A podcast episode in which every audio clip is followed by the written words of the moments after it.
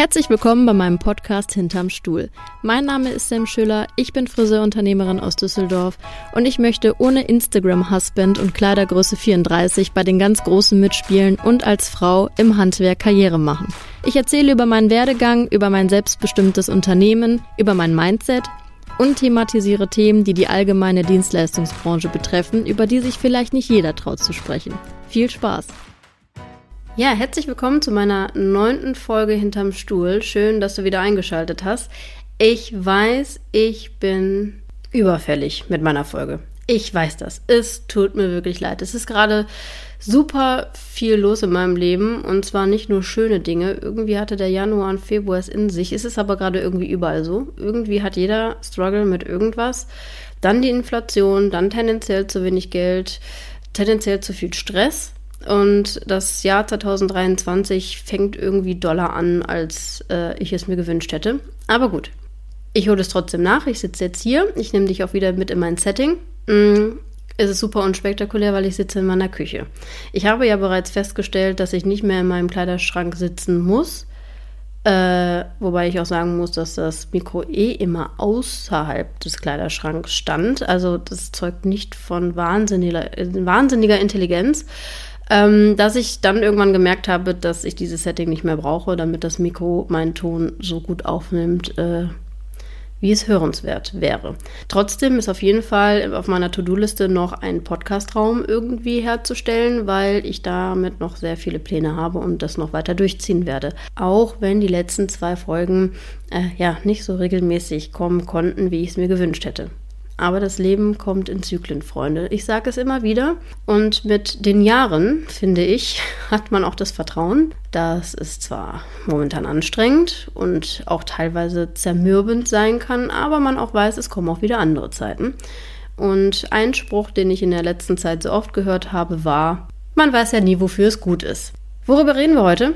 Mm, ich habe ein sehr spezielles Thema rausgesucht und zwar Mom und Business. Wenn der Podcast rauskommt, habe ich mich auch für einen Folgetitel entschieden, äh, weil irgendwas mit Mom-Sinnes äh, fand ich irgendwie ganz witzig, weil es eine Kombination aus beiden Wörtern wäre. Mm, ich hoffe, dass ich bis dahin noch zu einem witzigeren Namen gekommen bin.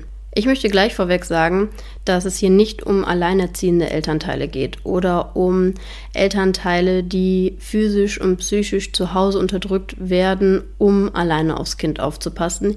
Hier geht es um stereotypische Elternschaften, die im Zweifel leider immer noch Mann und Frau betreffen, die nicht gleichberechtigt in der Elternschaft aufgeteilt sind. Denn es ist nämlich nicht so, dass Gleichberechtigung heißt, dass immer einer gucken muss, wie er sein Leben mit Kind organisieren muss, aber der andere halt weiterleben kann wie bisher. Und das sind die Elternschaften, die ich heute thematisiere und dementsprechend auch ähm, die Mütter thematisiere, weil ich hier von meiner Sicht aus spreche, aus meiner Bubble. Ähm, und das wollte ich vorweg klären, damit sich hier keiner an den Karren gepisst fühlt, zu Unrecht, weil ich das nicht möchte.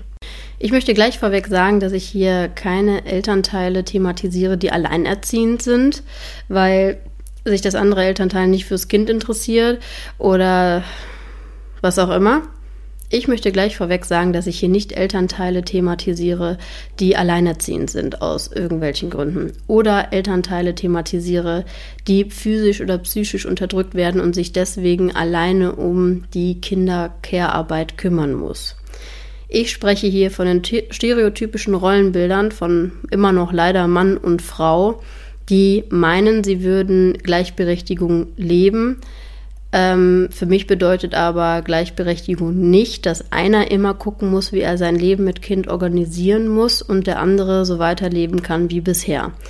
Und dadurch, dass wir noch in dem Narrativ leben, dass die Frau sich ums Kind kümmern muss, ist es auch leider immer noch das häufige Bild, was die Gesellschaft erfüllt. Und das ist das Thema, was ich thematisiere heute.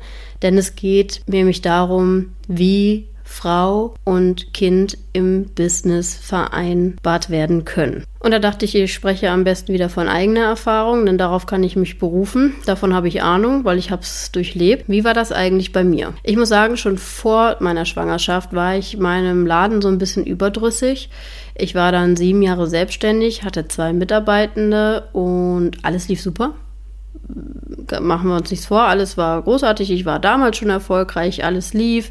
Ich habe angefangen, kleine Seminare in kleinen Gruppen zu geben, aber ich war dem irgendwie überdrüssig. Das habe ich gemerkt, dass ich auch meinen lieben, netten Kunden etwas unleidlich gegenüber wurde, etwas dünnhäutiger und ich dachte, oh, ich habe jetzt keine Lust, schon wieder die gleichen Stories zu hören. Und das war für mich schon ein Warnsignal, zu, hinzusch hinzuschauen und zu sehen, was passiert da mit mir? Was ist da los? Und ich bin zwar in den sieben Jahren gewachsen, wirtschaftlich und auch vom Image her, aber grundsätzlich kam ich nicht voran. Irgendwie nicht so richtig, weil ich musste ja immer noch im Laden stehen. Ich musste immer noch viel zu viele Steuern zahlen man kennt's, weil es ist ja auch so ein Irrglaube. Wenn man wirtschaftlich wächst, wächst ja der Lebensstandard mit und prozentual bleibt am Ende des Monats eigentlich gar nicht mehr viel, also nicht mehr so viel übrig wie vorher, also genauso viel meistens. Gerade wenn man Zeit gegen Geld tauscht. Dann äh, kam Corona und da wurde mir komplett der Boden unter den Füßen weggerissen. Wir werden es alle kennen, dieses Gefühl, man muss den Laden schließen und man hat überhaupt gar keinen Einfluss darauf, was passiert. Das war schon ziemlich gruselig. Ich habe mir auch erst finanzielle Sorgen gemacht, aber die waren gar nicht so groß wie meine emotionalen, weil ich mich über meinen Salon identifiziert habe. Ich habe mir daraus alles genommen. Mein Selbstwert, mein Selbstbewusstsein, klar auch mein Spaß, meine Energie, ich habe mir alles aus diesem Laden genommen und hatte eigentlich so gut wie gar kein Privatleben. Und dann kam Corona und nahm mir das einfach. Und ich fiel so auf den Boden und musste mich erstmal wieder damit auseinandersetzen, wer ist die Sam außerhalb des Salons eigentlich? Weil ich habe mich ja auch viel bei Instagram präsentiert, hatte da immer die Rolle der Sam der Kopfsache und dann war das auf einmal nicht mehr da. Und nach zwei Wochen falschen Aktionismus auf Instagram, irgendwelche Aufklärungsarbeit zu machen, habe ich dann gesagt, gut, das ist jetzt Zwangsurlaub, Sam. Du beruhigst dich jetzt erstmal und lehnst dich zurück. Naja, man muss sagen, ich bin so ein Projekttyp. Ich brauche immer etwas, woran ich arbeiten kann. Zu dem Zeitpunkt habe ich mir dann meine Ehe auf den Schirm geholt weil ich da auch dachte, okay, der wurde ich auch nicht gerecht, das ist auch nicht fair und habe dann versucht daran zu arbeiten und daraus resultierte eine Schwangerschaft, also auch da war Arbeit hinter und die Schwangerschaft spielte mir dementsprechend in die Karten, weil ich dann dachte, okay, du hast dann endlich mal etwas, worauf du dich konzentrieren kannst, was nicht mit deinem Job zu tun hat, was natürlich viel, viel elementärer ist als ein Salon. Ich meine, das ist ja das, was man auch immer sagt, ne? das ist das größte Glück und sei erstmal Mama, und, und, und. Und das habe ich versucht. Jetzt muss man auch sagen, dass wir mit 57 Quadratmetern auch diese Abstandsregelung zu dritt nicht erfüllen konnten. Das heißt, wir hatten zwar für den dritten Platz einen Sonderplatz eingerichtet im Schaufenster, aber so ganz Corona-konform war das nicht. Und ich hatte natürlich auch Angst, weil bis dato war der Virus ja auch noch recht unerforscht, was für Auswirkungen das hätte, wenn ich schwanger Corona bekäme. Und so stand ich, glaube ich, bis zum sechsten oder siebten Monat im Salon und habe dann Leonie eingestellt, die dann meine Kunden übernommen hatte und dadurch auch Social Media übernommen hatte. Ich hatte dadurch die Gelegenheit, wirklich mich einmal frei zu machen. Das war echt nicht einfach, aber trotzdem ein gutes Gefühl. Also ich hatte trotzdem das Gefühl, das ist richtig so. Und ich wurde, wie gesagt, durch die Pandemie auch ein bisschen gezwungen, mich rauszuziehen. Und auch meine Schwangerschaft hat mir signalisiert, ich kann nicht mehr lange stehen. Sie war sehr früh schon sehr bereit zu kommen. Da hatte man mir auch geraten, bitte mehr liegen, nicht so viel stehen und, und, und. Also es spielte alles so im Flow, dass ich mich rausziehen soll und darauf habe ich gehört.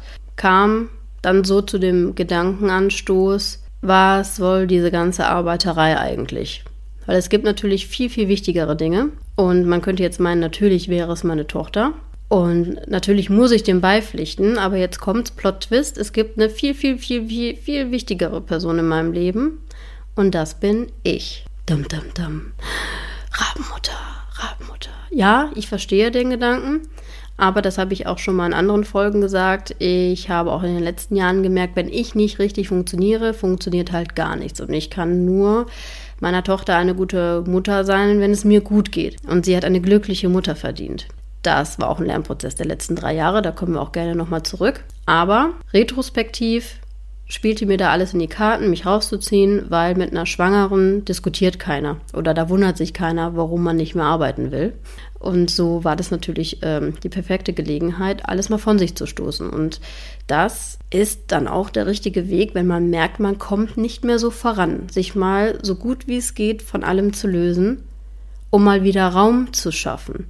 Weil in seinem Hamsterrad zu strugglen, den Tag zu wuppen, jeden Kunden nacheinander glücklich zu machen, seine Mitarbeitenden glücklich zu machen, seinen Partner vielleicht noch glücklich zu machen, sich selbst glücklich zu machen, bekommt man keine Ruhe in seinem Kopf. Und man braucht Ruhe im Kopf, um wieder kreativ zu sein, um sich zu ordnen, um wieder Luft zu holen. Und das ist super, super wichtig, wenn mal wieder alles so über einen hineinbricht und man irgendwie nicht vorankommt mit seinen Gedanken. Und da sich bei nichts mehr das eigene Wohl so niederschlägt wie bei den eigenen Kindern und auch bei dem eigenen Unternehmen, finde ich, hat man die Verantwortung, auf sich aufzupassen. Und gleichzeitig finde ich es auch verantwortungslos, sich mit all seinen Opfern seinem Kind zu opfern. Mal abgesehen von den Opfern, die man bringen muss in den ersten Jahren, weil das Kind halt nicht so selbstständig ist. Sondern rede ich von Opfern, die man nicht bringen muss, um diese Bedürfnisse auf sein Kind zu reflektieren weil man irgendwie dementsprechend nicht loslassen kann oder will. Aber das macht ein ganz anderes Fass auf jetzt.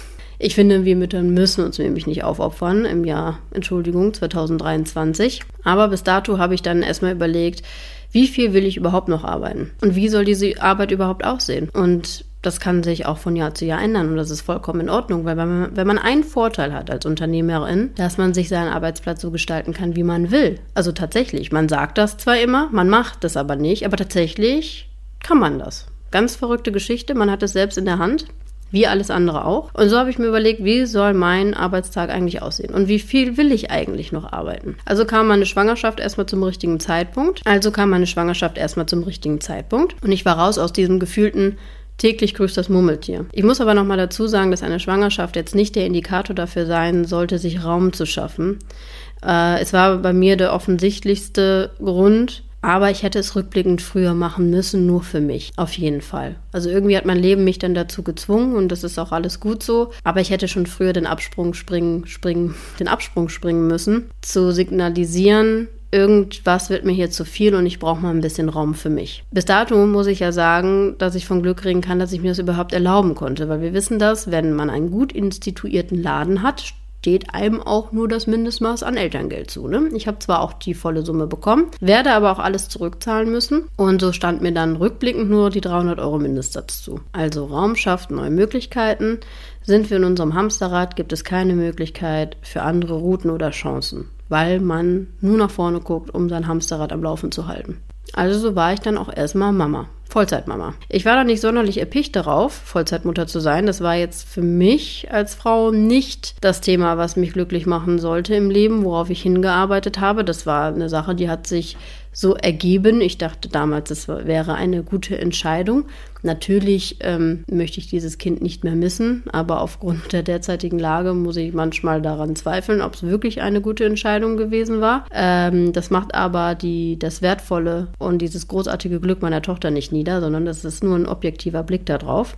Auch das traut sich ja manchmal keiner zu sagen, ich sage es aber. Und trotzdem würde ich mich ungefragt äh, für meine Tochter vor den Zug werfen, weil ich sie so sehr liebe. Ne? Also das ist klar. Aber man kann auch mal objektiv auf die Dinge, Dinge gucken und denken, hm, war das wirklich eine gute Entscheidung damals? Aber ähm, das macht einen dadurch nicht zur Rabenmutter. Ich glaube, das werden andere anders sehen, aber auch das ist vollkommen in Ordnung. Ich war halt noch nie die Frau, die ihr ganzes Glück darauf bezogen hat, aber ähm, wenn man das klassische Bild leben will, macht man das halt so, weil man das halt so macht. Und natürlich bin ich sehr dankbar darüber, mir diese Zeit nehmen zu können oder auch, dass ich mir die Zeit nehmen konnte, weil diese Zeit gibt einem natürlich keiner mehr wieder und versuche da super wertschätzend und dankbar für zu sein, was ich auch zum Teil bin, aber zum anderen Teil muss ich auch sagen, dass ich das nicht so bin. Ich war nie die Babymama und dieses Jahr zu Hause, das waren ja schon 18 Monate mit Schwangerschaft, ähm, haben mich wahnsinnig werden lassen. Ne? Also der äh, Kindsvater war Vollzeit arbeiten. Ich war zu Hause und konnte mich dann irgendwann nicht mehr bewegen und dann war das Baby da und da ist irgendwie alles andere als produktiv zu sein, weil ich habe wirklich gedacht, ich war wirklich so naiv und sagte, auch wenn die Kleine da ist und ich bin so viel zu Hause, dann kann ich endlich mal die Projekte angehen, die ich so machen wollte. So am Computer und viel Schreibkram. Ja, das muss man dann erstmal machen. So, wenn das Kind alle zwei bis drei Stunden gestillt werden will, mit Schlafmangel, und ja, alles, was so das Wochenbett noch mit sich bringt, mit Kaiserschnitt und hormonellen Schwankungen und Milchdrüsenentzündungen und Frauenarzt- und Kinderarzttermin. Nee, Sam. Da habe ich die Zeit äh, für alles andere genutzt, außer für das, wofür ich sie noch hätte nutzen können in meinem Kopf. Mal abgesehen davon, äh, das habe ich ja auch schon mal thematisiert, habe ich ja Kerzen gegossen, ne? Weil irgendwie muss ich mich selbst verwirklichen. Äh, Wieler Kerzen mit V gibt sogar noch bei Instagram.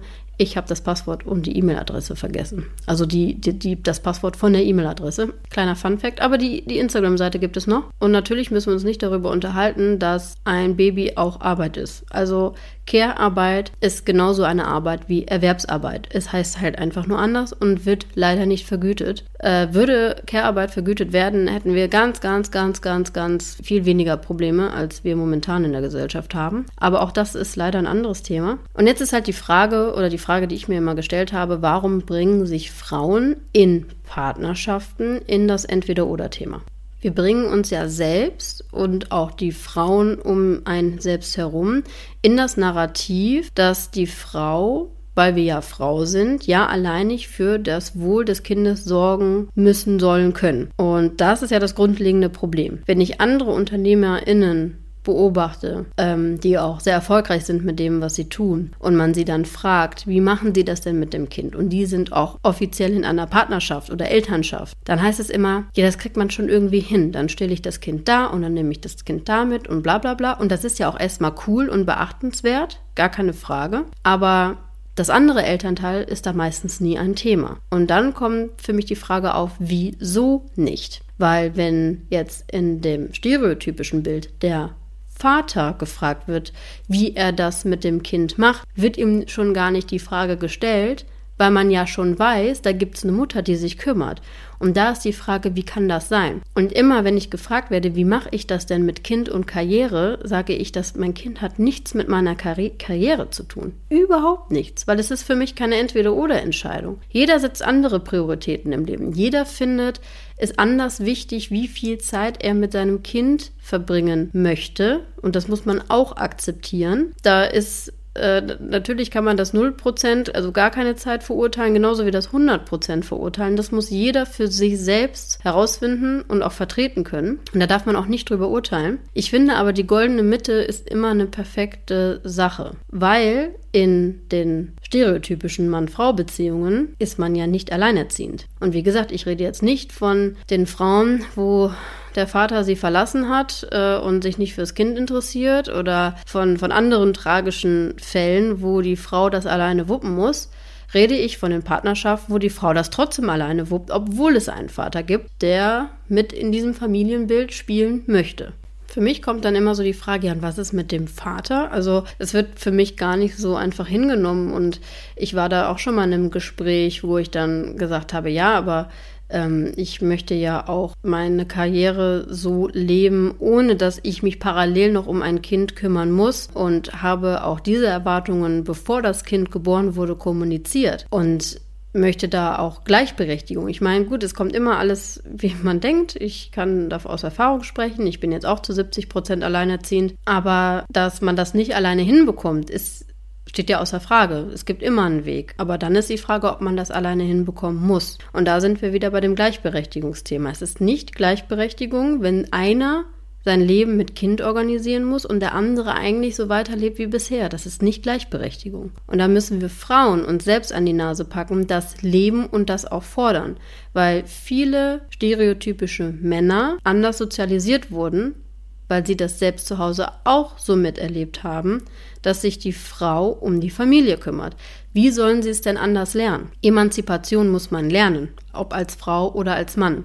Und bei uns Frauen fängt das an, dass wir andere Frauen nicht dafür verurteilen oder bewerten dürfen, wenn sie dieses stereotypische Leben nicht leben wollen. Ich habe sogar in meinem Freundeskreis 50-50 Modelle, die sich 50-50 die Elternzeit teilen im Freundeskreis und trotzdem wird die Mutter dafür verurteilt. Wie kann das denn sein? Und wo ist denn das Kind? Ja, beim Vater? Ja, nee, das könnte ich ja nicht. Ja, aber diese Aussage spricht mehr für den, der die Aussage getätigt hat, als der, der sie bekommen hat. Weil auch wir Frauen müssen lernen, loszulassen. Fun Fact: dieses Muttergefühlsding und Mutterinstinkt gibt es nicht. Das ist eine Erfindung des Patriarchats. Ich kann da ein gutes Buch empfehlen. Wir sind doch alle links gleichberechtigt. Bitte direkt bei Amazon bestellen. Da lernen wir viel über Emanzipation und woher dieses stereotypische Rollenbild kommt, die Frau eigentlich aktiv an das Kind zu binden und damit auch zu unterdrücken. Weil wir müssen uns ja nicht nur in unserem Job zurückziehen, dadurch weniger Geld verdienen, dadurch auch in die Altersarmut ja hineinschlittern und uns dann auch noch aktiv am Mann binden, auch finanziell und abhängig machen. Jede zweite Frau ist finanziell abhängig von ihrem Mann. Jede zweite Frau. Immer noch. Und excuse me, wir haben 2023. Jede dritte Frau verdient noch nicht mal so viel, um sich ihr eigenes Leben finanzieren zu können in der Partnerschaft, weil sie aktiv zurückstellt, weil der Mann ja mehr verdient und, und, und. 96 Prozent der Frauen gehen in Elternzeit. 96 Prozent. Bei Männern sind es 20 Prozent, wobei über die Hälfte dieser 20 Prozent nur zwei Monate Elternzeit nehmen, um dann mal mit der Frau Urlaub zu machen. Ist ja logisch. Weil Elternzeit ist ja wie Freizeit. Nein, ist es eben nicht. Und das ist halt dann wieder der falsche Blickwinkel. Wir dürfen da auch nicht die Altersarmut vergessen, für die man sich entscheidet. Also natürlich geht man eine Ehe ein, um für immer zusammen zu sein. Das sollte die Absicht sein. Aber perspektivisch so abhängig zu sein, dass man sein Leben alleine nicht mehr finanzieren könnte, wenn das mal in die Brüche ginge, plus die Altersarmut, die dazu kommt, das trifft bei mir auf Unverständnis. Jeder investiert in die Beziehung das, was er kann.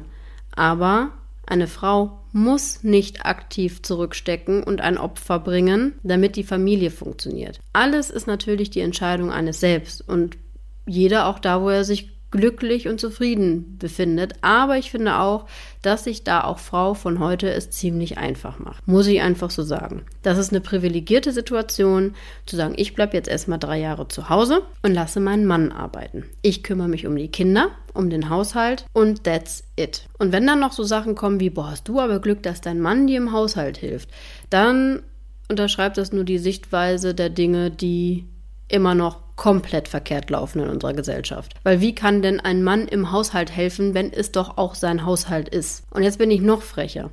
Wenn die Frau den ganzen Tag Care-Arbeit gemacht hat und der Mann von seiner Erwerbsarbeit nach Hause kommt, gilt das, was zu Hause noch zu machen ist, 50-50, weil die Frau hat ja schließlich auch den ganzen Tag Care-Arbeit gemacht. Das ist Gleichberechtigung. Und da können wir nicht dankbar für sein, das sollte selbstverständlich sein. Und ich finde, es gibt ja keine schlimmere Situation, als mit jemandem zusammen zu bleiben, nur weil man abhängig voneinander ist. Also wie kann man sich denn selbst in diese Situation bringen?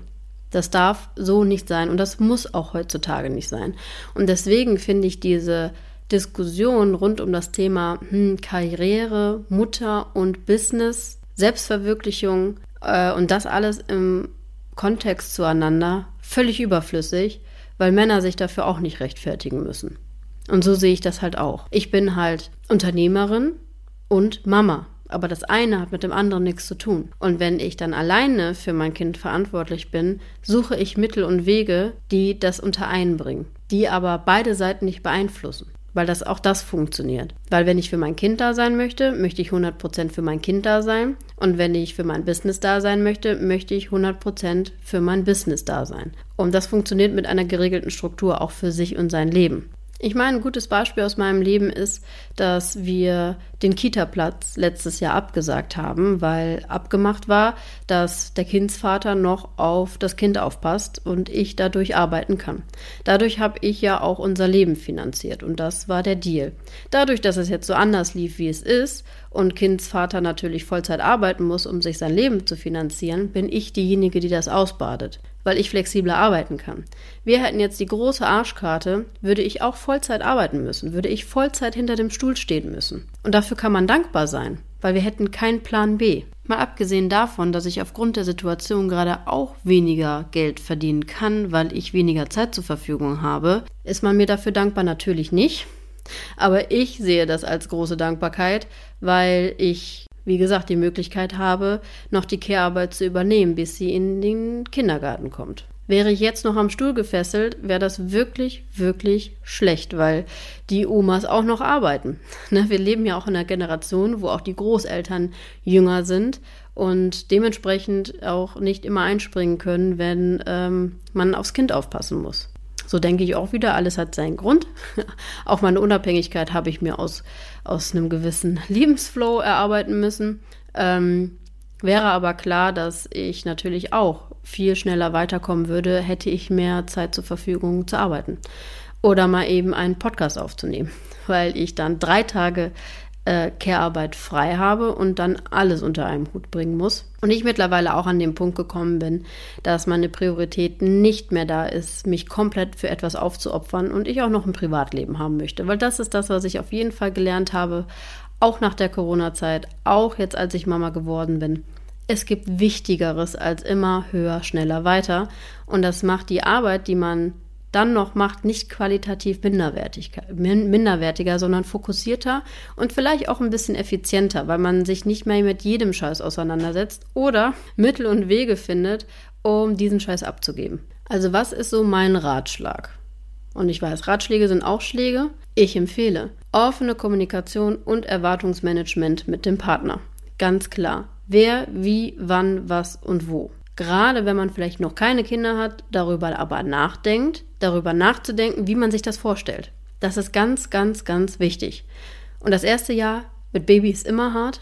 Das ist das härteste Jahr, glaube ich. Also so hat man es mir suggeriert. Jetzt ist die Kleine erst zwei, aber ich kann auch sagen, das erste Jahr ist hart.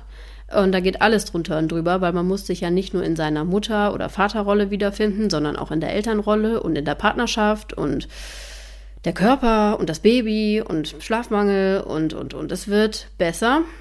Dann kommen wieder andere Phasen, das weiß ich auch. Aber ich fand das erste Jahr schon ziemlich hart. Da ist jetzt das zweite Jahr irgendwie wesentlich. Es war anders und nicht ganz so, ganz so unstrukturierbar mit diesem unkalkulierbaren neuen Faktor im Leben. Also Erwartungsmanagement mit dem Partner. Das ist das A und O. Wer übernimmt welche Aufgaben? Und da muss die Care-Arbeit genauso wertschätzend gesehen werden wie die Erwerbstätigkeit. Und wer Gleichberechtigung möchte, muss das nämlich auch einfordern und da auch für sensibilisieren, dass die Dinge nicht selbstverständlich sind. Und auch wir Frauen müssen da loslassen. Das will nicht immer dieses, naja, ich kann das mal eben besser, schneller und lass mich mal eben oder ähm, der Partner geht vielleicht anders mit dem Baby um oder mit dem Kind, dann ist das vollkommen in Ordnung. Weil eine, ein Kind sollte nicht nur den Einfluss der Mutter genießen können, sondern Einfluss von ganz, ganz vielen erwachsenen äh, Berechtigten, die äh, auch Teil der Be Erziehung haben. Auch wenn man selbst nicht alles so toll findet, was da ein Einfluss, wenn es jetzt natürlich kein schlimmer ähm, physikalischer oder psychischer Einfluss ist, ähm, da ausgesetzt wird. Weil umso mehr Einfluss ein Kind hat, umso mehr kann es sich auch aussuchen und daraus konzipieren, was er für einen Einfluss oder was es für einen Einfluss haben will. Ich meine, früher hat man ein ganzes Dorf dafür genutzt, ein Kind zu erziehen. Das Patriarchat hat seit 500 Jahren darauf Einfluss, dass die Frau alleine für den Einfluss des Kindes verantwortlich ist und für das Wohlbefinden. Und wir doch gefälligst unsere eigenen Bedürfnisse dadurch zurücksetzen sollen. Aber das ist nicht so. Ja, wir tragen das Kind aus ja, wir haben die Schwangerschaft und auch die Stillzeit. Und das ist ja auch etwas, was Männer leider nie an Erfahrung machen werden. werden. Wahrscheinlich. Ich weiß nicht, wie es in 500 Jahren aussieht. Vielleicht werden wir Frauen auch schlauer. Aber grundsätzlich erstmal nicht. Aber ist dieses Kind auf der Welt, hat es in der Regel, in der Regel zwei Elternteile. Weil man braucht zwei Menschen, damit ein Kind überhaupt zustande gekommen ist. Und diese zwei Menschen sind meistens naja, nennen wir es nicht verantwortungsbewusst, aber einigermaßen erwachsen. Und dann fängt der ganze Struggle an, dass man sich seiner Verantwortung bewusst sein sollte, auch die richtigen Entscheidungen zu treffen. Und gerade wenn man Kinder von heute großzieht, ist es so, so wichtig, Emanzipation zu lernen. Frauen nicht als Mädchen abzustempeln und dazu zu sagen, dass sie bitte leise sein sollen und lieb sein sollen und da auch wieder diesem Narrativ unterlegen sein sollen, wie Mädchen halt zu sein haben sollen. Und Männer dann oder Jungs in dementsprechend vorgelebt wird, dass die Mutter sich schon kümmert. Dann müssen wir uns ja nicht wundern, dass die Mädchen von morgen genauso behandelt werden wie wir auch. Und das wollen wir doch nicht. Deswegen müssen wir das anders vorleben, uns selbstbestimmte Frauen großziehen und emanzipierte Männer großziehen. Und das ist ja mein großes Credo Und ich lerne da auch noch Vertrauen ins Leben zu haben, meiner Tochter Selbstbestimmtheit zu lehren. Sie muss nichts machen, um anderen zu gefallen und vor allen Dingen nicht Männern zu gefallen. Ich bin auch mit einem riesen Vaterkomplex groß geworden und weiß halt, wie das ist und wie lange das gebraucht hat, das überhaupt aufzubrechen. Und bin froh, dass ich das, das überhaupt geschafft habe, weil es viele ja dadurch nicht schaffen zu sehen, dass ihr Wert nicht an einen Mann gekoppelt ist oder an einer Beziehung generell und dass das Lebensglück nicht von Partnerschaft, Ehe, Kinder, Haus und Vorstadtleben geprägt sein muss. Und das wünsche ich mir für mein Kind nicht. Und da kann ich jetzt nur das große Vorbild sein und das genau anders leben und ihr auch jeden Tag vorzuleben, dass sie ihre eigenen Entscheidungen selbstbestimmt und unabhängig von allen anderen, von mir, von, von ihrem Kinds Vater, von Oma, Opa, von allen anderen selbst entscheiden soll. Ganz unabhängig von allen und auch von meinem Leben. Und das wird, glaube ich, die Arbeit sein, die mich am meisten strugglen wird, weil die Gesellschaft nicht darauf aus ist, Andersartigkeit zu akzeptieren und zu respektieren, weil man immer noch in der Gesellschaft in die Norm passen muss, damit Dinge funktionieren sollen können. Wir wissen das alle, das Schulkonzept, du gehst, du musst in der Masse untergehen, damit es funktioniert. Du darfst nicht besonders laut, nicht besonders leise sein und nicht anecken und keine Meinung haben und deine Meinung auch bloß nicht zu laut vertreten und, und, und. Und da werde ich noch sehr viele Jahre mich ärgern, mich zügeln müssen und diese Arbeit zu Hause wieder aufnehmen müssen, um ihr zu zeigen, dass sie gut so ist, wie sie ist, wie sie sein will. Und sie ja auch jeder sein darf, der sie sein will, natürlich, auch wenn andere das anders sagen oder sehen. Aber ich habe da Hoffnung auf die neue Generation. Die ist nämlich sehr sehr, sehr viel reflektierter, als ich es damals war, muss ich sagen. Da wollte ich noch dazu gehören. Wenn man das jetzt so ein bisschen beobachtet bei den 16- bis 19-Jährigen, die finden es halt cool, halt nirgendwo dazu zu gehören. Deswegen habe ich Hoffnung. Die machen sich auch nicht so abhängig von Partnerschaften oder, oder, oder. Das ist tatsächlich gesünder. Also auch ein Fun Fact: Die Ehe ist auch nur ein, eine Erfindung des Patriarchats, damit die Frau nur einen Mann hat. Das heißt, das ist nicht die Meinung, dass ich das deswegen überflüssig finde oder äh, doof finde oder ganz im Gegenteil. Ich finde es immer noch eine sehr schöne ähm, Institution, wenn es jetzt nicht für mich jetzt nicht wirklich was mit der Kirche zu tun hat, einen Bund zu schließen. Ich finde es trotzdem mal interessant, einfach das zu wissen, dass das eine Erfindung war, damit eine, eine Frau auch immer nur einen Mann haben darf. Man muss sich mal auf der Zunge zergehen lassen, dass die Vergewaltigung in einer Ehe erst seit 20 Jahren strafbar ist. 20 Jahre. Ich bin jetzt 31. Also das muss man sich auf der Zunge zergehen lassen. Und das spricht nicht für das Rollenbild der Frau. Denn da hat man auch in dieser, äh, bis zu dieser Zeit immer noch, auch juristisch so gesehen, dass der Vater das Familienoberhaupt ist und die Frau sich bitte äh, ja, unterordnen soll. Und somit kommen ja viele, viele andere Probleme in die Partnerschaften. Ähm, dieses Augenhöhe-Thema, Machtthema, Ego-Thema und, und, und, und, und. Aber da kommen wir gerne mal zu einem anderen, in einer anderen Folge zu. Das nimmt zu viel äh, Ausmaß jetzt. Aber nochmal grundsätzlich aufs Thema zurückzukommen. Wir Frauen sind dafür selbstverantwortlich, gleichberechtigt zu leben. Und es gibt kein Entweder-Oder. Es gibt nur ein Wie. Wie kann man die Dinge umsetzen? Und wenn man noch einen Elternteil zur Verfügung hat, sollte da auch die Gleichberechtigung stehen und zusammen an Lösungen gearbeitet werden. Und nicht nur eine Person, wie sie das am besten hinbekommt. Denn in einer gleichberechtigten Partnerschaft unterstützt man sich gleichermaßen und wertet und wiegt auch nichts auf. Darum geht's da kann man immer mal einen Kompass durch seine Beziehung laufen, ob das wirklich auch so läuft oder ob es an einem selber ist, dass man das nicht einfordert oder vielleicht da auch den bequemen Weg geht, deswegen alles lieber alleine macht. Ähm, das muss nicht mehr so sein. Und deswegen bitte ich euch, ähm, euch da rauszunehmen. Und für die, die überlegen, selbstständig zu sein oder die selbstständig sind und jetzt überlegen, Kinder zu haben, Erwartungsmanagement, durchspielen, durchsprechen, sich auf etwas einigen, wer, wann, wie und wo und sich nicht immer in die Rolle zu bringen, zurückstecken zu müssen. Das müssen wir Frauen nicht mehr.